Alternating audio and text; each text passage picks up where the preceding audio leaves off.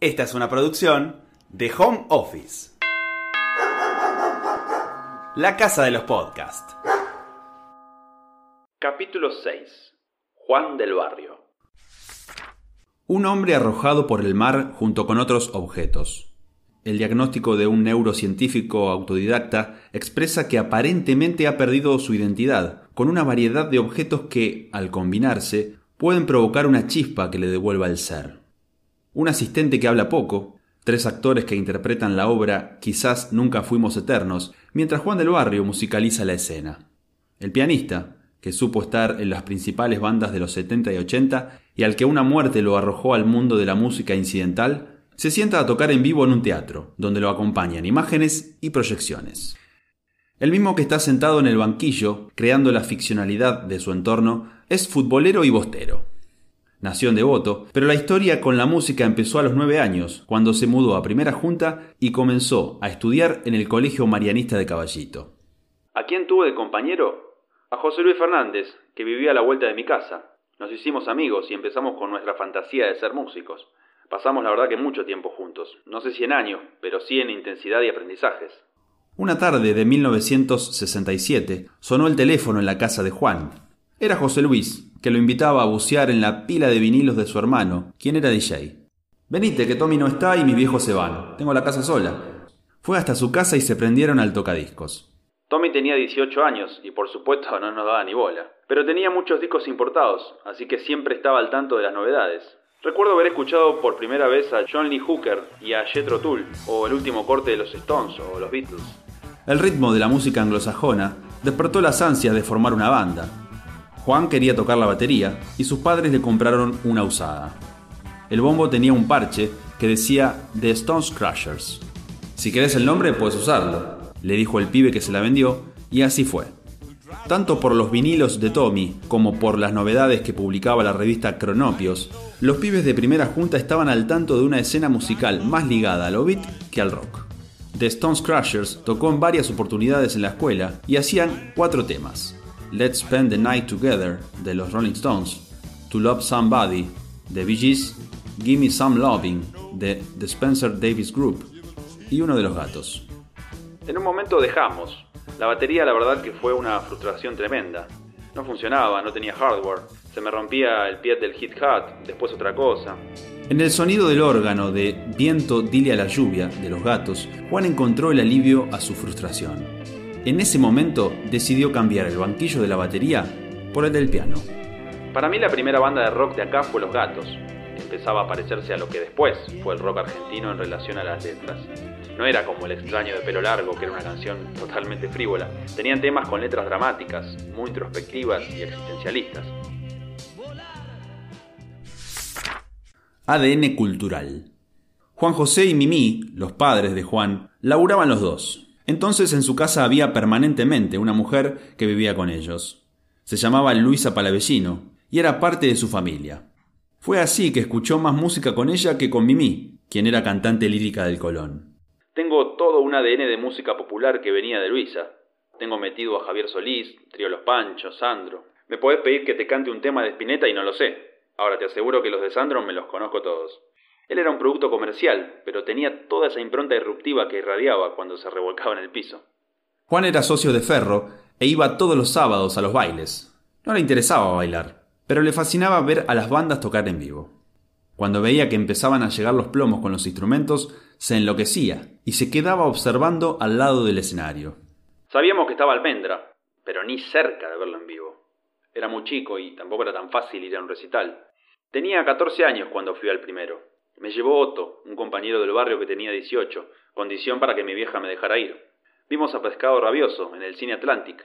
Entrar ahí fue como subir a una montaña rusa y quedé alucinado con el volumen que tocaban. En el barrio de Caballito, los pibes más grandes eran los que llevaban la data. Además de Otto, también estaba Belvis, que le decían el nono porque tenía 21 años. El nono era más del palo del jazz, a mí no me copaba tanto, me gustaba más el rock. Para nosotros Spinetta era el mago mayor y se empezó a hacer culto a sus bandas. Teníamos sus discos y también los de Box Day y Banal, pero no íbamos a verlos a ellos. Preferíamos los recitales de Spinetta. En esos años, Mimi compró un piano para que su hija tomara clases con Susana Russo, una vecina. Juan aprovechaba y se ponía a sacar temas. Iba José Luis con la guitarra y trataban de copiar acordes que quedaran bien en el piano. Al tiempo empezó a tomar clases con su vecina. Con José Luis exploraba, jugaba, sacaba los primeros temas de los Beatles. Después venía Susana y me daba la tocasta de Clementi y tenía que leer. Era una cosa totalmente distinta, como si fuesen dos mundos paralelos. Lo banqué un tiempo, hasta que largué las clases a la mierda. Fogata de partituras. La historia cuenta que Rubens Vitale, junto a su hijo Lito, armaron una fogata con partituras fuera de su casa. Lito estaba tomando clases de piano con una profesora y no podía agarrarle la mano a la lectura. Entonces Rubens, gran lector de música, juntó todas sus partituras y las prendió fuego. La anécdota, catalogada por Lito como cómica, polémica y conceptual, no hace más que valorar la practicidad de los métodos del gran maestro de piano que postulaba. Primero hay que saber expresarse con la música y después aprender el lenguaje musical. Lo cierto es que Mimi encontró un cartel que decía Clases de piano sin pentagrama. Juan, que ya había desechado las clases con su vecina, no dudó en retomar el aprendizaje con el instrumento. Las daba mi queridísimo maestro Rubens, que me hacía tocar lo que yo quería, que no era usual. ¿Qué querés? ¿Tema de los Beatles, los gatos? Yo estaba chocho, y así me fui encontrando con el piano por un camino más saludable. Ahí descubrí otro mundo. Vitale daba clases con un órgano en un departamento del centro de Buenos Aires. Tenía una gran cantidad de alumnos. Juan avanzó rápido y en un momento estaba aprendiendo una tocata de fuga de mi menor, de Bach. Era una pieza bastante completa, y él tenía un órgano chico, entonces me invitó a su casa, donde tenía uno de doble pedalera. Empecé a ir a Villa Adelina, y de a poco él comenzó a darse cuenta de que yo tenía distintas inquietudes que otra gente, y ahí me llevó con Lito. Yo tenía 17 y él 13. No sabéis lo que tocaba. Para mí es uno de los músicos más grosos que dio este país. Todo el mundo lo conoce por una cosa u otra, pero muy pocos sabemos la capacidad que tiene. ¿Cuál fue la primera impresión que te dio Rubens? Era una persona muy particular, un tipo con una capacidad que sacaba lo mejor de vos, Hacía que tuvieras fe en lo que estabas haciendo. Creo que le debo eso. Me dio la confianza necesaria. Esto es algo medio trillado, pero la verdad que era un tipo que sabía escuchar y no le tenía miedo a nada. Podía escuchar tanto a un cura como a un asesino. Ponía la oreja e interpretaba las necesidades y capacidades de todas las personas. Más que un profesor de piano, en ciertos aspectos parecía un terapeuta. Era un tipo muy práctico. En Villa Adelina empezó su etapa más creativa de composición. Formó un trío de piano, órgano y batería con Lito y Liliana Vitale.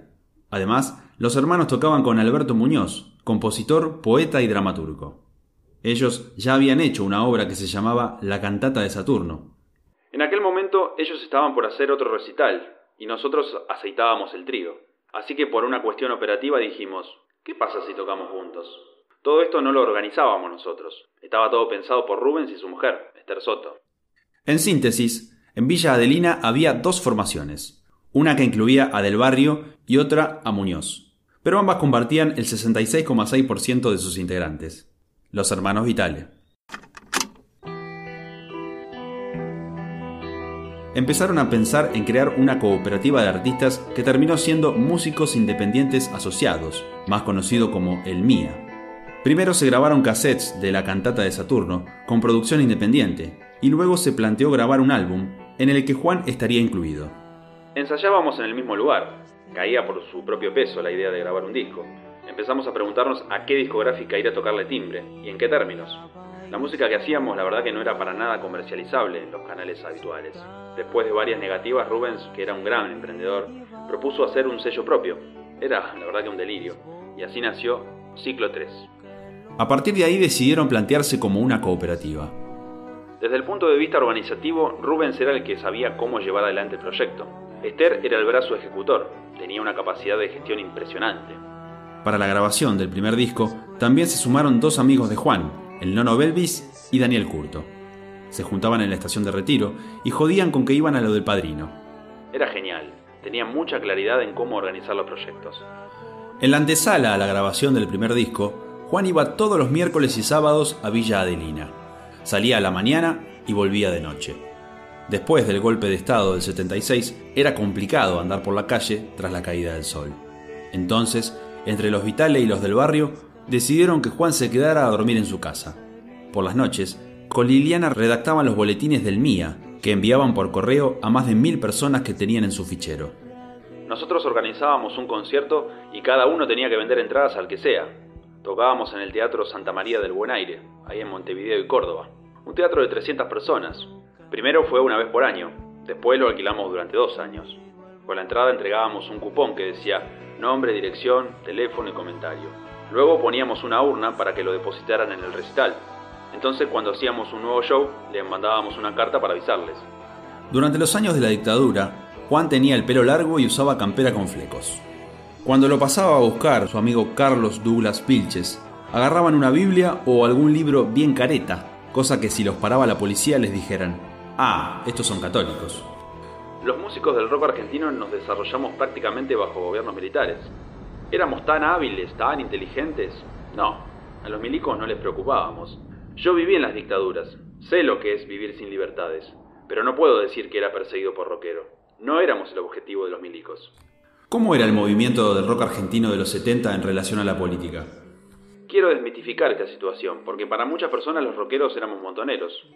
Éramos rockeros porque no queríamos ser ni milicos ni montoneros. El rock argentino siempre fue apolítico. Decime de qué partido político era Spinetta o Day. Ser rockero era antipolítico, porque ser político era ser tan careta como ser milico. Ciclo 3. Estaba leyendo un libro de rock argentino que cuenta cómo las discográficas incidían en el resultado estético de los discos. Durante mucho tiempo el formato de una canción era de tres minutos, como los primeros álbumes de los Beatles. Era un estándar no solo para las radios, sino también para las discográficas. En cambio, Transparencias era un solo lado que duraba 17 minutos. ¿Quién te pasaba un tema de 20 minutos si el programa duraba media hora? Este fue el motivo por el que se organizó la cooperativa. El MIA tenía una idea clara, priorizar la expresión artística. Era una libertad que se tomaban y querían defender a rajatabla. Ciclo 3 nació para evitar las ataduras externas que influyeran en la composición. Este sello, que hoy continúa editando discos y libros, fue el punto clave de referencia en la carrera de los redonditos de Ricota. Los platenses fueron a Villa Adelina a ver cómo marchaban adelante. Muchas bandas independientes con las que teníamos contacto empezaron a escribirnos para que les grabáramos. Nosotros les proponíamos contarles cómo habíamos hecho, para que lo ejecutaran. Contó Esther Soto en alguna oportunidad. El primer disco que editó Ciclo 3 fue Transparencias y tuvo como técnico de grabación a Jorge el Portugués da Silva. Era la primera vez que Juan entraba a un estudio de grabación, y recuerda que fue un paso fugaz, ya que no tenían muchas horas disponibles. Nació con esta antítesis, por un lado la vertiente más cancionística, y por otro la parte instrumental de la cual yo participé. Explica del barrio acerca de esta placa. La portada de Transparencias la ilustró Liliana, mientras que Dombi se encargó de la gráfica. Las tapas fueron confeccionadas a mano, una por una, por los integrantes del MIA. Compraban cartón, más grueso que el estándar, ya cortado a medida. Tomaban dos y los unían con tela adhesiva para asegurarse de que no se despegaran. El resultado era una tapa muy resistente que contrastaba con las de la época, que venían cada vez más flojas. Además del valor artístico, la caja se convertía en un elemento indispensable para cuidar los vinilos. En el 75, la propuesta del MIA era variada. Cuando alquilaron el teatro por dos meses, ampliaron la oferta de espectáculos. Los jueves hacían una jornada de poesía, los viernes y sábados eran de conciertos y los domingos clínicas de instrumentos. La guita que hacíamos no era para enriquecernos, no la dividíamos, la juntábamos y el que necesitaba un instrumento se lo comprábamos. El instrumento era tuyo, le iba tocando una vez a cada uno. En aquellos años, los recitales se hacían en un horario muy bizarro, porque eran en cines o en teatros. Los dueños de los espacios le daban lugar a las bandas después del horario central. El rock era totalmente minoritario, así que los recitales se hacían de trasnoche. Además, a la salida de cada recital había un par de patrulleros y un camión celular. No te hacían nada, pero estaban ahí. Ahora sí, si te hacías el loquito, adentro. Nunca faltaba el boludo que iba a provocarlos. Una de las consignas del Dombi era no vivir de tocar. Entonces los músicos daban clases para mantenerse económicamente. Juan empezó a los 18 años siguiendo el método de su maestro. El MIA llegó a tener más de 60 personas entre músicos, sonidistas, escenógrafos y actores. La ampliación de la cooperativa provocó que Juan empezara a buscar otro rumbo. Se volvió más masivo y busqué tener mi banda, tocar siempre con los mismos. El crecimiento del grupo siempre lo respeté, pero la verdad que necesitaba tener mi bandita. Al dejar el MIA, Lito de Pumer invitó a Juan a participar de Señor Sutano. La formación, que la completaban el ex invisible Pomo Lorenzo y Frank Ostersek, no se corrió del carril de la música del momento y Juan dejó de lado el rock sinfónico para sumergirse en el jazz rock. Fue una experiencia muy nutritiva. En aquellos años si no tocabas jazz eras un boludo. Yo no conocía nada, entonces venía Lito a casa con la guitarra y me enseñaba. También nos juntábamos mucho en lo de Pomo, en Villa del Parque. Él tenía unos equipos tremendos y conocía a muchos músicos de jazz. Pasábamos el día escuchando discos. Señor Sutano ensayó durante un año y medio, hasta que Pomo pudo sacar los equipos que tenía restringidos en la aduana. Tras tres presentaciones, la banda se desarmó. Si bien tuvo buena recepción en los medios de comunicación, no logró captar a las discográficas y les era difícil conseguir lugares para tocar. Al tiempo, Pomo se encontró con Del Barrio y le dijo: Che, te va a llamar Luis Alberto, mañana a las 3 de la tarde. El primer recital que había visto Juan había sido de Pescado Rabioso, y desde ahí comenzó a rendirle culto a las bandas de Spinetta. Lo inquietaba la llamada del flaco y la propuesta que le podía llegar a hacer. Ese día no se movió de su casa, estaba en su habitación, esperando el llamado. A la hora que había indicado Pomo, sonó el tubo y caminó rápido a la cocina. Al tercer tono, atendió su padre. Hola, ¿quién habla? Hola, soy Luis Espineta. ¿Está Juan? ¡Ja! ¿Espineta? Chupame la camiseta. Mi viejo ni sabía quién era. Dije, nada, perdí la oportunidad. No sabía cómo pedirle disculpas. Él se cagaba de risa. A la media hora estaba en casa y fuimos a charlar a mi habitación. En aquellos años, Spinetta escuchaba a Gino Vanelli, un cantante canadiense, al que su hermano John le hacía los arreglos. Su música tenía la particularidad de incluir muchos bajos con sintetizadores. Juan quedó sorprendido, porque la invitación era para participar de Spinetta Jade, no como tecladista principal, sino para hacer los arreglos de los sintetizadores, cosa que no había hecho nunca. Después de esa charla, Juan se sumó a Spinetta Jade, que tuvo su primera presentación junto a Emilio del Huercio y la eléctrica rioplatense el 3 de mayo de 1980. La primera formación la completaron Pedro Aznar en bajo, Lito Vital en piano y Pomo en batería. Las pocas presentaciones del flaco le permitían a Aznar continuar con su carrera en Cerú a pesar de esto, Pedro abandonó el grupo en pocos meses. Él buscaba el mejor acorde y la mayor nitidez. Se exprimía para eso, para extraer el máximo posible de luminosidad sin correr el riesgo de encandilar. A nosotros nos quedó una frase de Octavio Paz en el prólogo de Las enseñanzas de Don Juan, donde dice que con la mucha luz pasa lo mismo que con la mucha oscuridad. No permite ver bien explicó Miguel Greenberg en una entrevista de página 12, donde desmenuza su amistad con Spinetta. El flaco era muy obsesivo, muy exigente. Tenías que estar al 100%. Cuenta del barrio, que en primera instancia tocó los bajos en La diosa salvaje, Dale gracias, Sombras en los álamos y un tema que se llamó Jade que nunca llegó a grabarse. Más tarde, con la incorporación de Beto Satriani en bajo y Diego Rapoport en teclados, Juan hizo los sintetizadores. En una jornada de grabación en el estudio Ion, del barrio zapaba mientras esperaba que le dieran la señal para grabar. Graba eso, ordenó Luis a Carlos Piris y terminó siendo la intro de Alma de Diamante. Eso fue medio accidental. Habíamos grabado unas bases y yo tenía que grabar las cuerdas y los solos de mood. Estaba en la sala improvisando. No había pensado en nada sobre eso, pero el flaco tenía esas ocurrencias. Después en Vélez no fue casualidad, lo preparé mejor cuenta del barrio, en referencia al recital de Luis Alberto Spinetta y las bandas eternas.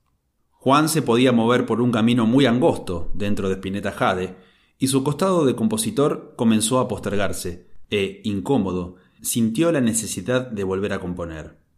Las enseñanzas de don Juan no lo deslumbraban, y estaba aprendido con los libros de ciencia ficción. En ese momento leía mucho El Señor de los Anillos.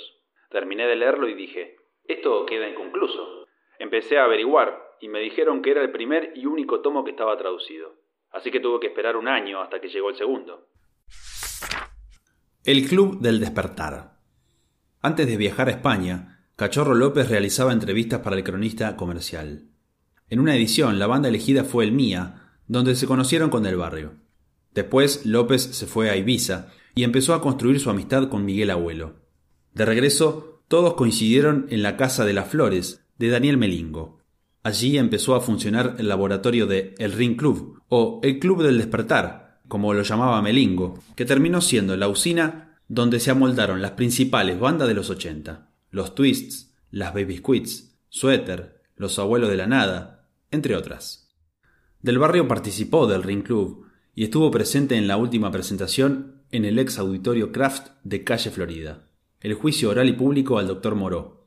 Fue una obra conceptual construida por Patricia Viso, Vivitelas, Daniel Melingo, Carlos Morcillo y Víctor Kesselman, en la que además participaron Miguel Abuelo, Cachorro López, Andrés Calamaro, Miguel Zabaleta, Fabiana Cantilo, Polo Corbela, entre otros. Fueron momentos mágicos. Llegamos a tocar una composición mía, llamada El Bolero del Barrio. A Luis Alberto no le gustaba que sus músicos tocaran fuera de su banda, y Juan empezó a sentirse muy a gusto con la energía que circulaba en el Ring Club. La relación entre el líder de Spinetta Jade y el tecladista entró en tensión, y antes de la grabación del segundo disco, Del Barrio dejó la banda para embarcarse en un nuevo proyecto que germinó en la entraña de las obras itinerantes. Si había algo que no era Jade, era un grupo fresco. En el Ring Club estaban todo el día haciendo chistes. Ahí conocí a Miguel Zabaleta y empezamos a idear lo que fue Suéter. Correr el manto de oscuridad. Si bien Del Barrio no tocaba con los abuelos, se juntaba con ellos e iba siempre a sus shows. Antes en obras se escuchaban los conciertos sentados. Te parabas, venía un patobica y te decía que te sientes.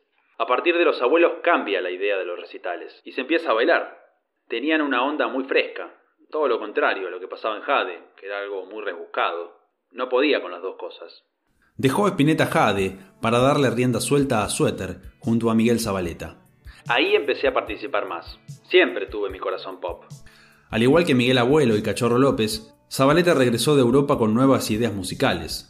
Suéter abrigó sonidos modernos ligados al pop rock del viejo continente y las baladas sentidas de Zabaleta.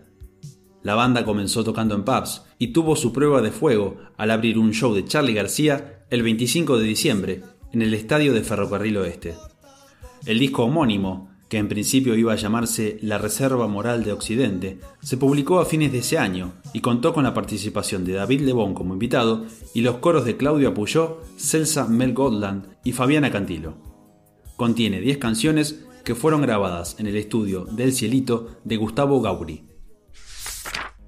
Revancha de la Nada. En la vuelta de los abuelos de la Nada, Miguel insistía con que quería en su tropa del barrio pero la presencia de Juan en Espineta Jade había imposibilitado su llegada y por recomendación de Pipo Lernot se alistó Andrés Calamaro, que terminó por dar la dupla furtiva que explotaría en creatividad. Cuatro años más tarde, habría revancha. Tras grabarse Himno de mi corazón en Ibiza, Andrés quería dedicarse más a cantar. Debido a esto, se sumó Juan para hacer los teclados. ¿Cómo era Miguel? En un aspecto eran muy parecidos con Espineta. Eran dos personas que tenían mucha conducta artística. Para mí siempre fueron un modelo en cuanto a eso. Miguel era un gran poeta, era un tipo muy exigente, de otra manera. Te obligaba a poner lo mejor de vos, pero no a la fuerza. Vos participabas en un proyecto con él y entonces hablaba de vos como si fueses Messi. Algunos líderes de bandas tratan de que no resalten los demás, para resaltar ellos. En el caso de Miguel era inverso. Él te obligaba a brillar. Del Barrio participó en la grabación en vivo de Los Abuelos en el Ópera, Después del histórico recital, Calamaro se bajó del barco y lo siguieron Cachorro López y Green Herrera. A los meses, Miguel aceptó la separación. Pese a la ruptura de la banda, Juan y Polo Corbela continuaron junto al Paladín de la Libertad. Grabaron cosas mías, como Miguel Abuelo en banda, pero decidieron hacer gira como los abuelos de la nada. Si bien Cachorro y Andrés habían dejado su huella, el único reemplazable era Miguel explica Juan, al recordar que el público en Buenos Aires fue reticente con la decisión. Pero en el interior tuvieron una respuesta positiva y en Uruguay llegaron a tocar para 30.000 personas. Uno dice Miguel Abuelo y se lo imagina como una persona medio caótica. Si bien él tenía ciertas características explosivas, nuestra conducta en los ensayos era toda prueba. La última etapa ensayábamos tres veces por semana de 10 de la mañana a 5 de la tarde. Eran finales de febrero y abuelo se sentía mal se fue a su casa, pero la fiebre no bajaba. Los abuelos ya habían firmado un contrato para hacer una gira por Latinoamérica y los Estados Unidos. La agonía fue corta. El 26 de marzo de 1988, Miguel dejó su cuerpo y siguió en busca de su libertad. Fue un golpe tan fuerte que no quise seguir tocando. Sufrí mucho y dije, ya está. Ahí empecé con la música incidental. Ven a mí con tu dulce luz, alma de diamante. Esta fue una producción de Home Office. Encontranos en Instagram como Home Office Podcast.